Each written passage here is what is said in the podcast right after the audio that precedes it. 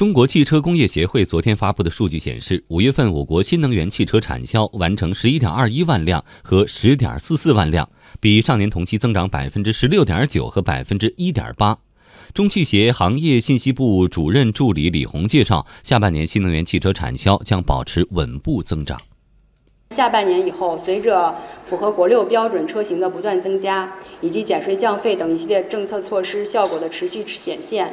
特别是六月初，国家发改委、生态环境部、商务部联合发布的这个关于印发推动重点消费品更新升级、畅通资源循环利用实施方案（二零一九到二零二零年的通知），为乘用车市场带来了相对积极的作用，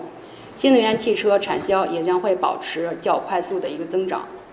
知名会计师事务所德勤近日发布的研究报告指出，未来两年中国新能源汽车产业将从政策驱动转变为高度市场驱动。到二零三零年，中国新能源汽车产销量将达到一千七百万辆，但同时市场也会进入洗牌阶段，六七成企业将被淘汰出局。此外，在报告中，德勤归纳出未来中国新能源汽车发展的五大趋势。首先，未来新能源汽车市场将被纯电动汽车以及燃料电池汽车主导。预计到二零三零年，纯电动汽车产销量将达到一千五百万辆，占新能源汽车总销量的百分之九十。第二，随着电池技术研发取得颠覆性进展，消费者购买新能源车型的主要关注点将从续航里程、充电便利性转向为车辆搭载技术的智能化、网联化以及人性化。第三，未来新能源车企在销售模式上会出现变革，直销模式将凭借其价格透明、服务体验佳等特点，